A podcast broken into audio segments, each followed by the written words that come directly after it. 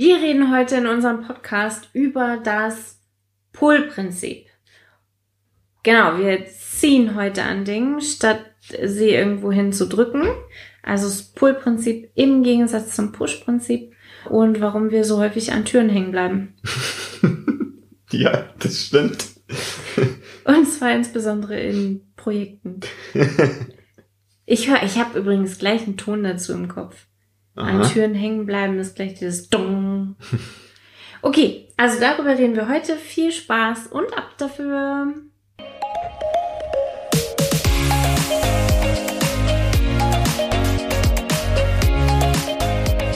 Hallo und herzlich willkommen zum Snipcast. Wir reden über Themen wie Agilität, Mindset, psychologische Sicherheit, Persönlichkeitsentwicklung. Persönlichkeitsentwicklung und alles, was für dich relevant ist. Und machen mit dir die Welt zu einem besseren Ort. Schön, dass du da bist und los geht's. Jawohl! Janina, hast du schon mitbekommen, was das heutige Thema ist? Ja. Und was ist es? Äh, du nimmst mir eine Schaufel weg. es geht ums.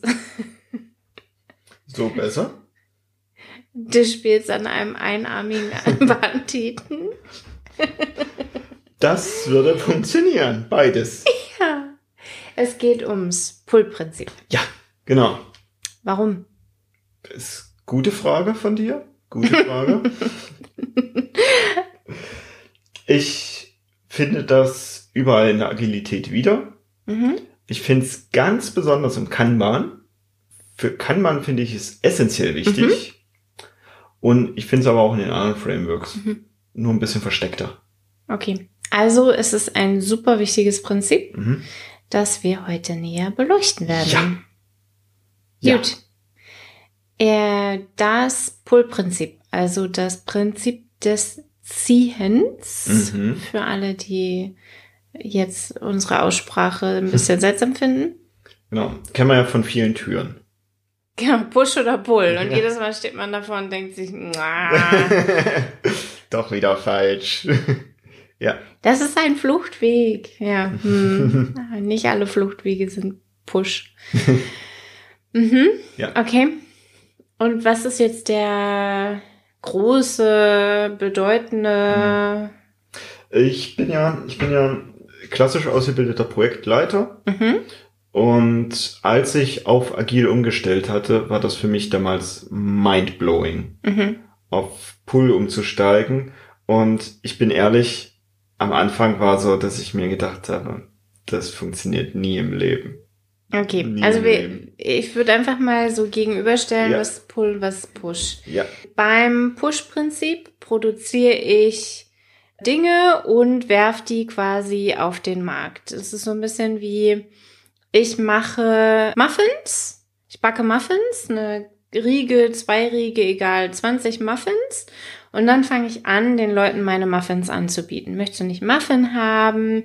Möchtest du nicht einen Muffin haben? Also ich verkaufe dann quasi meine, meine Muffins. Im großen Stil ist es mit äh, Marketing, na, also ich muss dann quasi mein Gebäck auch groß anpreisen und bringe so meine Waren auf den Markt. Das ist das Push-Prinzip. Ich entdecke das Push-Prinzip, um bei deiner Muffin-Firma zu bleiben, sogar in dieser Firma selbst viel, viel mehr. Mhm. Also ich habe verschiedene Stationen. Die erste macht, bereitet, was weiß ich, die Förmchen vor. Indem da schon diese, diese Muffin, da ist immer so Papier drumherum, mhm. da schon mal reinsteckt. Und die nächste Abteilung macht dann den Teig da rein und die, die, dadurch, dass es zwei unterschiedliche Abteilungen sind, die eine, die arbeitet halt schnell und macht diese Firmchen da erstmal, äh, bereitet die vor und bei der anderen Abteilung läuft das halt richtig voll. Weil das immer wird einfach nur reingedrückt, hier, mach, mach, mach, mach, mach. So kenne ich das. Also aus Produktionsprozessen. Mm, die Produktionsprozesse orientieren sich ja an den Absatzprozessen. Ist auch egal. Du hast meine Produktionsprozesse von der Muffin-Produktion noch gar nicht gesehen. Das stimmt.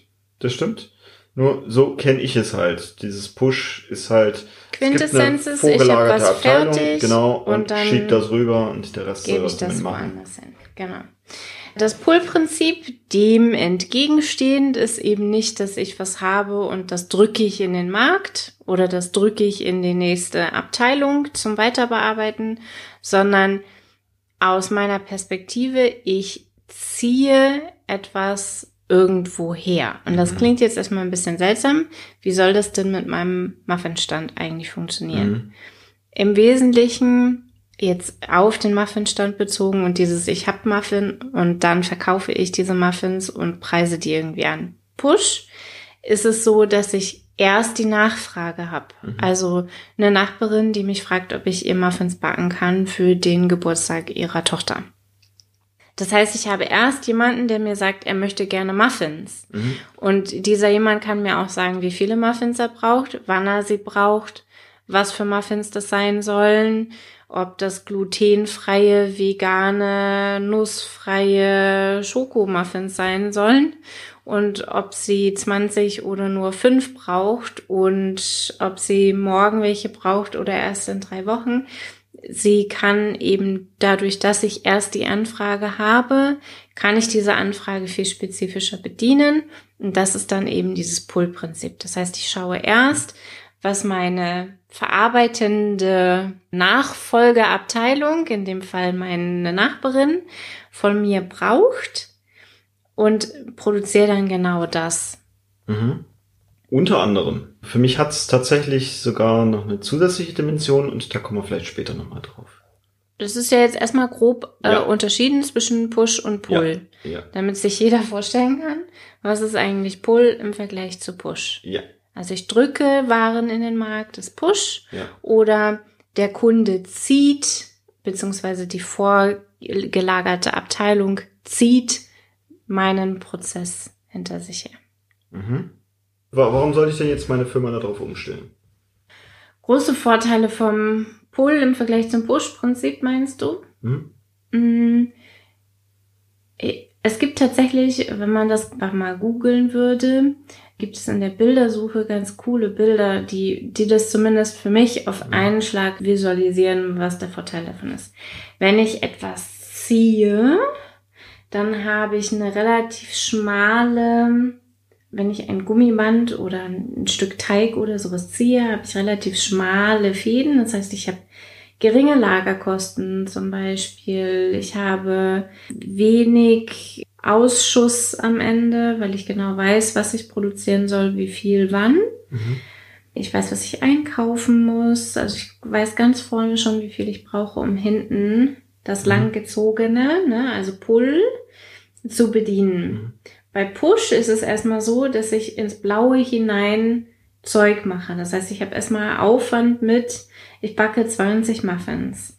Dann versuche ich diese 20 Muffins irgendwohin loszuwerden. Muss dafür Werbung machen vielleicht. Das heißt, ich habe auch da Aufwand mit. Ich muss vielleicht bei allen Nachbarn klingeln, weil meine eine Nachbarin nimmt mir nur sechs ab. Wie werde ich die anderen 14 los?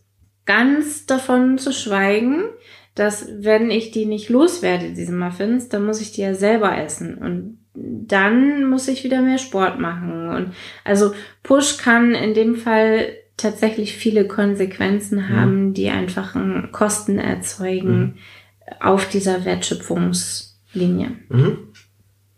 Okay. Und das staut sich auch so auf, ne? Wenn ich irgendwo Dinge reindrücke, dann staut sich das so bildlich auf und googelt es einfach. Da findet ihr in der Bildersuche die, das Bild, was ich gerade versuche zu beschreiben, auf jeden Fall. Jetzt, jetzt bin ich ein Projektmanager, der halt von Push auf Pull umsteigen möchte. Wie, wie fange ich denn da an? Mein erster Schritt wäre, identifiziere, was für deinen Kunden wert ist. Mhm. Also anstatt dass ich Muffins produziere und versuche irgendwem zu erzählen, wie toll meine, meine Gebäck- und Kochkunst, Backkünste sind, habe ich einen Kunden, der mich spezifisch anfragt und ich kann herausfinden, was sind denn gute, gutes Gebäck für diese Nachbarin. Vielleicht Mhm. will sie gar keine Muffins, vielleicht will sie lieber Kekse. Das ist einfach, ich kann mit meinem Kunden definieren, was von Wert ist. Also ich darf erstmal mit meinem Kunden sprechen. Ja. Mhm. Schritt eins ist, was ist eigentlich jetzt hier gerade wert? Mhm.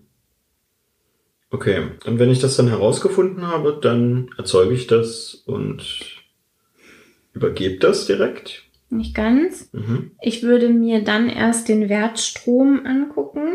Mhm. Das heißt, wie kommen, also was genau muss ich tun, um diesen Wert zu erzeugen?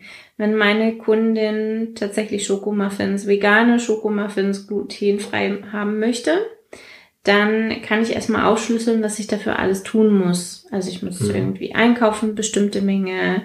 Vielleicht muss ich das Mandelmehl, weil es glutenfrei sein soll, erst selbst herstellen und so weiter und so fort. Also ich kann dann aufgliedern, was genau brauche ich denn, um diesen Wert zu erzeugen. Und das weiß ich auch erst dann, denn wenn mir meine Kundin nicht gesagt hätte, sie bräuchte glutenfreies Gebäck, dann hätte ich ganz normales Mehl vielleicht mhm. verbacken und das wäre dann wieder schwer ihr zu verkaufen, weil sie will glutenfrei. Mhm. Und ich höre jetzt tatsächlich schon raus, wie ich es eingangs erwähnt habe, Wertstrom betrachten, einzelne Prozessschritte und so weiter. Da Aber steckt viel Lean und Kanban drin. Ganz viel Lean, ja. Äh, bis hierhin habe ich den Wertstrom aber nur einmal aufgeschlüsselt. Mhm. Ne? Also ich habe den noch nicht betrachtet mhm. oder optimiert.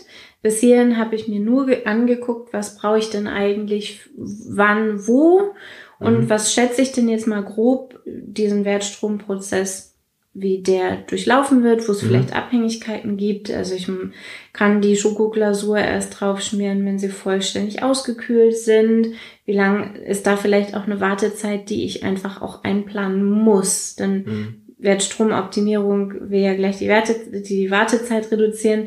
Vielleicht ist es für den ersten Schritt auch okay, Wartezeit bewusst einzuplanen. Also wie sieht dieser Wertstrom aus? Mhm. Möchtest du den dritten Schritt auch wissen? Ja, na klar. Dann schmeiße ich ihn einmal in den Flow. Das heißt, dann ja. mache ich das einmal. Ich backe einmal diese Muffins. Flow bedeutet? Flow bedeutet, also ist das englische Wort für Fluss. Das heißt, ich durchlaufe das einmal. Mhm. Also jetzt auf gut Deutsch formuliert ist, ich mache diese Wertstromanalyse, die ich vorher einmal gemacht habe, die durchlaufe ich jetzt einmal. Mhm. Okay, cool. Das klingt doch jetzt gar nicht so kompliziert.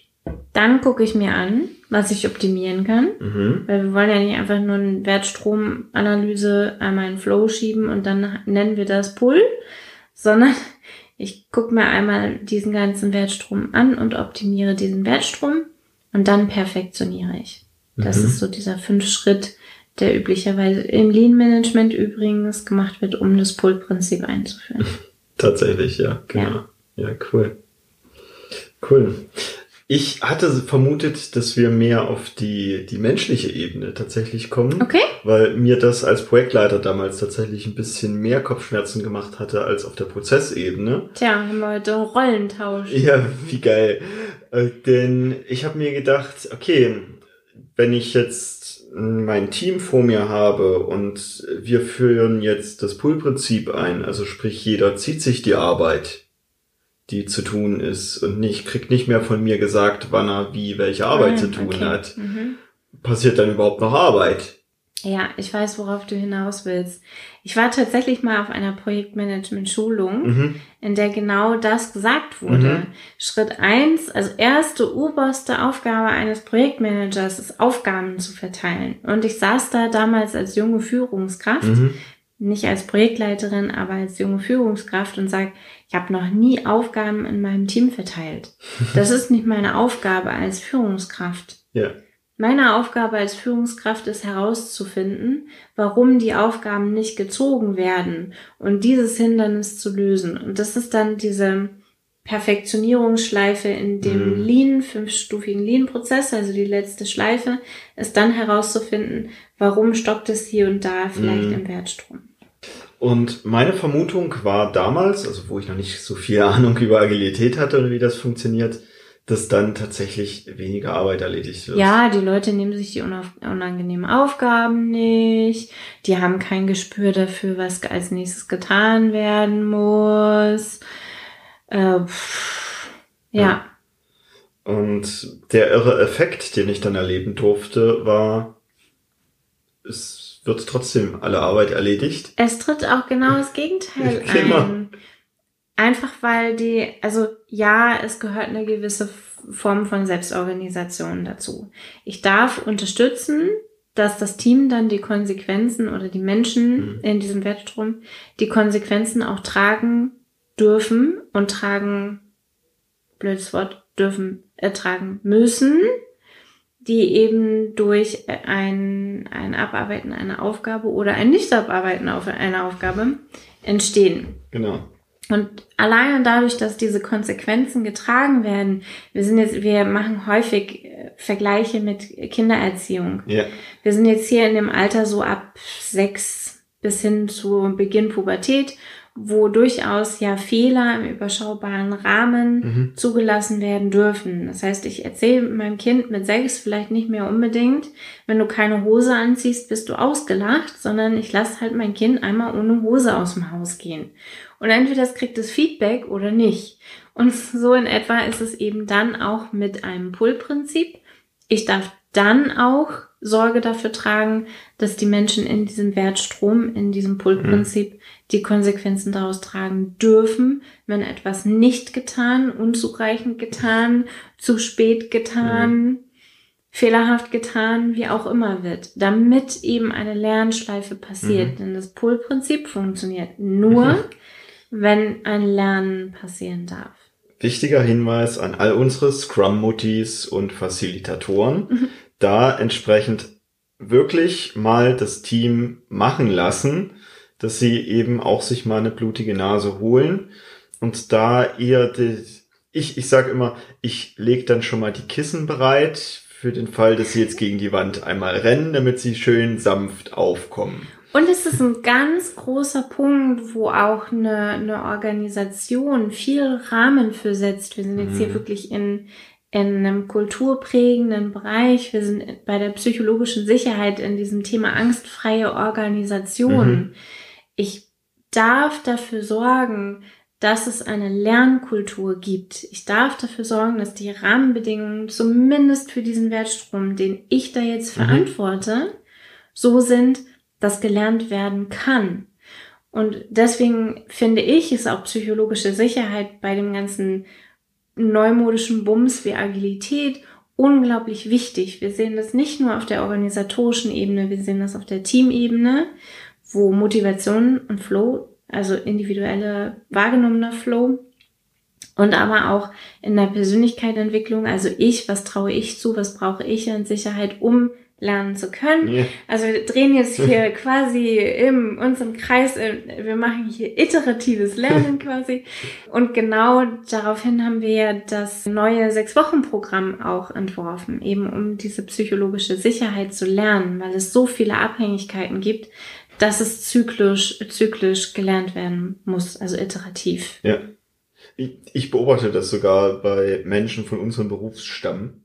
Ja. Also so Moderatoren und so am häufigsten, dass untereinander die psychologische Sicherheit nicht stimmt.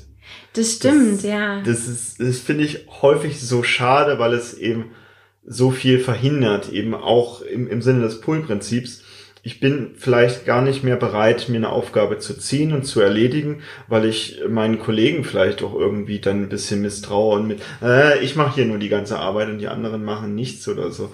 Dass ich da wirklich genug Sicherheit reinbekomme. Ja, weil Kritik kommt oder weil man irgendwie unangenehm auf die Finger bekommt. Und das ist ja häufig nur ein, nur in Anführungszeichen, nur eine Kommunikationsart und Weise mhm. oder in welchem Forum spreche ich Fehler an. Also da gibt es so viele Varianten zu. Ja, also ich finde es ein wichtiges Thema, weil ich eben viele Gruppen von Agilisten sehe, die quasi handlungsunfähig geworden sind, weil mhm. sie zu wenig Wert auf psychologische Sicherheit legen. Wir haben auch in den Teamphasen über Dysfunktionen von Teams gesprochen. Auch ein Riesenindikator für das Level von psychologischer Sicherheit. Wenn Teams viele Dysfunktionen ansammeln, wir reden immer wieder über künstliche Harmonie zum Beispiel. Mhm fehlendes Vertrauen. Absolut, ja. Ah, psychologische Sicherheit. Ja.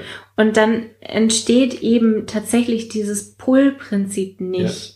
Das, das entsteht nicht, weil es immer wieder abreißt. Das ist in, in diesem Bild, was ich vorhin versucht habe zu erklären, wo, wo so ein Teig auseinandergezogen wird. Der Teig ist nicht elastisch genug, mhm. der reißt immer wieder ab. Und diese Elastizität, die darf ich in meinem Team, in meiner Organisation, bei mir selber eben erst herstellen. Und dann kann ein Pull-Prinzip entstehen. Mhm. Und dann funktioniert es auch, dass sich Aufgaben gezogen werden. Mhm. Auch die unbeliebten oder die Fleißaufgaben oder die Aufgaben, die nicht in meinem Expertisenbereich liegen, also wo ich aus meiner Komfortzone raus muss, um sie zu bearbeiten, mhm. wo ich mir nicht sicher bin, ob ich sie perfekt machen kann. Das sind genau da entsteht dann eben dieses Pull-Prinzip, ja. Sechs Wochen Programm, zyklisch gelernt, Mhm. Wann geht's los? Anfang Oktober ist der erste Durchlauf. Also in einem Monat. 12. Oktober. Ich glaube 12. Oktober. Reichen wir sonst nach. Auf jeden Fall äh, haben wir ein sechs Wochen Programm, wo wir in Peer Groups in einem zyklischen, einem iterativen Lernen uns die Aspekte ich, wir alle über psychologische Sicherheit angucken. Es werden 16 Impulse dafür entstehen, die solche Themen sich angucken. Welche Persönlichkeitstypen darf ich wie Sicherheit geben? Wie, welche Dysfunktionen in Teams gibt es? Wie baue ich Vertrauen in Teams auf? Motivationsstrategien. Wir werden uns anschauen, was ist denn eigentlich mit Fehler- und Lernkultur? Wir werden uns alle möglichen Themen rund um Organisation, Organisationspsychologie, psychologische Sicherheit angucken in sechs Wochen. Es wird ein heißer Ritt. Es wird total spannend. Wir haben unterschiedliche Techniken dabei, kreative Techniken, wir haben analytische Techniken, konzeptionelle Techniken, Netzwerktechniken, alles Mögliche dabei. Und 12. Oktober stimmt. Absolut. Das ist dann immer Dienstag Nachmittag ab 5. Und zwei Wochen lang gibt's noch Early Bird. Aha, uhu. Mhm. Ja. Also zwei Wochen lang ist es noch deutlich günstiger. Ja. Obwohl es trotzdem nicht allzu teuer wird. Sehr geil. Ja. Genau. Doch zurück zum Pull. Ja, das ist die menschliche Seite vom Pull-Prinzip. Hm? Wo finde ich denn das jetzt in den anderen Frameworks? Mm, morgens um halb zehn in Deutschland. Im Kühlschrank, wo jeder seinen Daily, Knoppers haben hm, sollte. Durchaus, ja, beim Daily. Wenn ich dann sage, ich übernehme jetzt äh, die Aufgabe, die ich dann bis morgen erledigt haben möchte. Klar, im mhm. Daily. Hast du recht. Ich als Projektleiter merke ich es im Scrum vor allem beim Planning.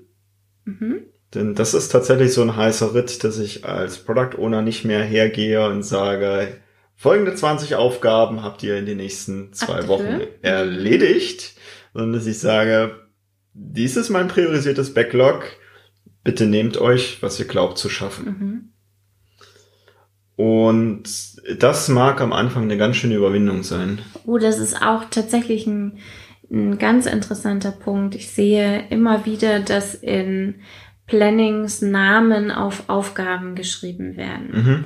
Und das ist ein ganz sensibler Punkt, denn zu dem Zeitpunkt hebel ich ein kleines bisschen das Pull-Prinzip aus. Mhm. Mhm dass es ist okay, Verantwortlichkeiten dran zu schreiben. Das machen meine Teams auch. Aber es darf nicht so sein, dass quasi wie jeder Deutsche im Urlaub ein Handtuch draufgeschmissen wird und das ist jetzt meine Aufgabe. Ich habe das jetzt ja. einmal markiert, das ist meins, denn das hebelt ein Pull-Prinzip aus. Die Aufgabe wird erst angefangen, wenn die Person Zeit dafür hat. Das ist kein Pull-Prinzip. Pull-Prinzip ist, der Nächste, der Zeit hat, nimmt sich die Aufgabe, die gerade am wertvollsten ist. Der Nächste, der Zeit hat, nimmt sich die nächste Aufgabe, die getan werden muss, um meiner Nachbarin ihre gluten glutenfreien Schokomuffins zu backen. Egal, ob das jetzt der größte Bäcker vom Herrn ist oder nicht. Ja. Und dieses Namen dran schreiben im Planning ist eine riesen Aushebelung fürs Pull-Prinzip. Mhm. Es muss immer, deswegen auch, wir sind, wir machen schon wieder so viele ab, also so, es hängt halt alles miteinander zusammen. T-shaped Teams. Pull-Prinzip funktioniert unglaublich gut bei T-shaped Teams. Mhm. Sonst darf ich den Wertstrom genau so schneiden und das macht diese Prozessoptimierung wieder ein bisschen schwieriger. Braucht man ordentlich Erfahrung für, um die Schnittstellen vernünftig zu gestalten. Dann, wenn ich es wirklich funktionsspezifisch habe, und ich entschuldige mich für meine Halbsätze, wenn ich es funktionsspezifisch habe, weil die Leute eben nicht T-shaped sind, dann darf ich mir über die Schnittstellen mehr Gedanken machen. Deswegen tue ich mir einen Gefallen und dem ganzen Wertstrom, wenn ich möglichst viel T-shaped Teams aufstelle. Mhm. Also Teams, die viele Funktionen, viele, ja, Fähigkeiten ansammeln können. Der ähm, Fakt ist jetzt auch im Gegensatz zum Projektleiter, der jedem seine Aufgaben zuweist, da habe ich ja manchmal auch so ein paar Lieblinge, die richtig gute Arbeit machen, wo ich weiß, die Aufgabe wird entsprechend ne, in einer gewissen Qualität erledigt. Dem gebe ich im Regelfall viele dieser Aufgaben. Oder die großen Komplexen. Mhm. Und ohne es zu wissen, überlasse ich diese Menschen häufig dann. Mhm. Weil die kriegen halt, weil sie gute Arbeit machen, kriegen sie richtig viele Aufgaben. Währenddessen die, die vielleicht noch nicht so gut da drin sind und dadurch auch nicht mal die Chance bekommen, da gut reinzuwachsen, bekommen halt weniger diese Aufgaben, Mhm. die bekommen dann vielleicht andere Aufgaben. Das schafft nicht nur eventuell Unmut im Team, sondern es sorgt auch halt auch dafür, ich habe Menschen, die sind komplett überlastet und ich habe Menschen, die schieben einfach eine ruhige Mhm. Kugel. Und durch dieses Pull-Prinzip, also jeder nimmt sich nur dann, wenn er auch bereit ist für die, diese Arbeit, also wenn er entsprechende Kapazitäten selbst vorzuweisen hat, entlasse ich die Menschen deutlich mehr. Wir führen ja dann tatsächlich ganz gerne absichtlich so Zeiten ein, wo, wo die Menschen ein bisschen mehr Freizeit haben, ein bisschen freier im Kopf auch werden können. Dann entsteht tatsächlich, obwohl der gleiche Output entsteht am Ende, entsteht zusätzlich noch ein, die optimieren mal den Prozess, kommen mal Mhm. auf andere Ideen, bringen mal irgendeinen neuen Vorschlag ein und, und, und. Und das einfach nur, weil ich weniger Menschen extrem ausgelastet habe, nur weil ich auf Pull umgestiegen bin. Das heißt, ich reduziere auch die Durchlaufzeiten von meinem Mhm. Wertstrom, weil ich eben, ne, fünfter Schritt, ich perfektioniere den Wertstrom, äh, einfach weil ich die Chance dafür habe, überhaupt den Wertstrom zu perfektionieren. Ich muss es eben nicht reinpushen, verkaufen und verkaufen und Lagerbestände aufbauen und verkaufen und verkaufen, sondern ich stelle es halt erst her, wenn ich eine Anfrage dafür habe.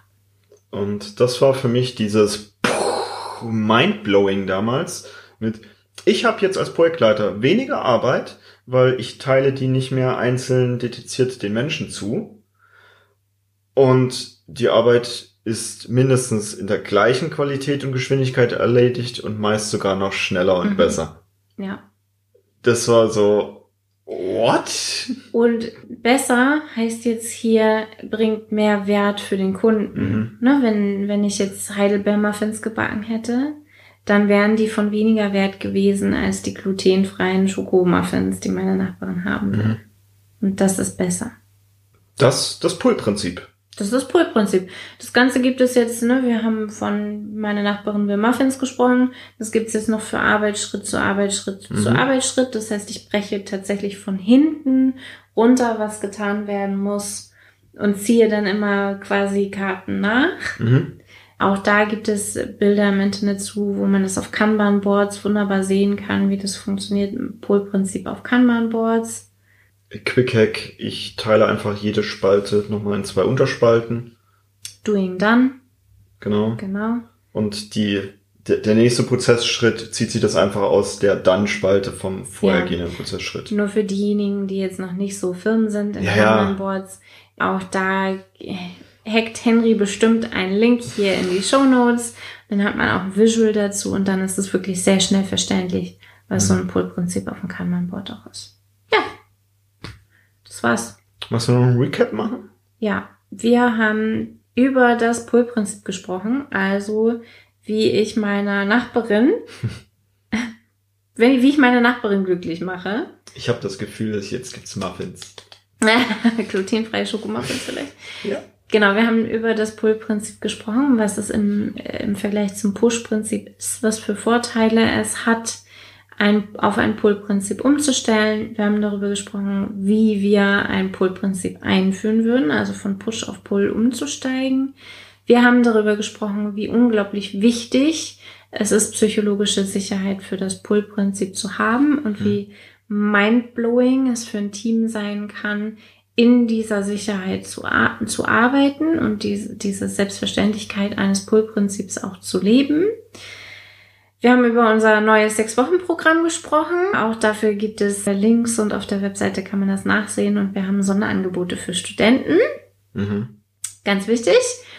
Und es gibt nur noch zwei Wochen Early Bird, also unbedingt jetzt nachlesen, wenn ihr psychologische Sicherheit bei euch in euren Teams etablieren wollt und dafür so ein bisschen Ansatzpunkt braucht, dann ist das, glaube ich, das einzige Seminar, was, was ich kenne, das sich um psychologische Sicherheit so ganzheitlich dreht. Ja.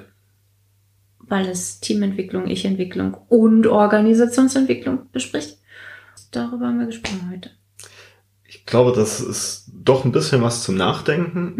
Ja. Für mich war das, das war schon ein ganz schöner Brocken. Die, das hat für mich die Arbeitswelt komplett einmal umgekrempelt. Mhm. Und mit diesen Gedanken möchte ich dich in die jetzt kommende Woche, also haben ja morgen noch Sonntag, das ist noch ganz, ganz ruhig, aber in die kommende Woche entlassen, quasi, dass du da drüber nachdenken kannst mit wow, von Push auf Pull. Mhm krass. Das ist nicht einfach nur an der Tür mal die ein bisschen anders bewegen, sondern das ist wirklich tatsächlich anders arbeiten.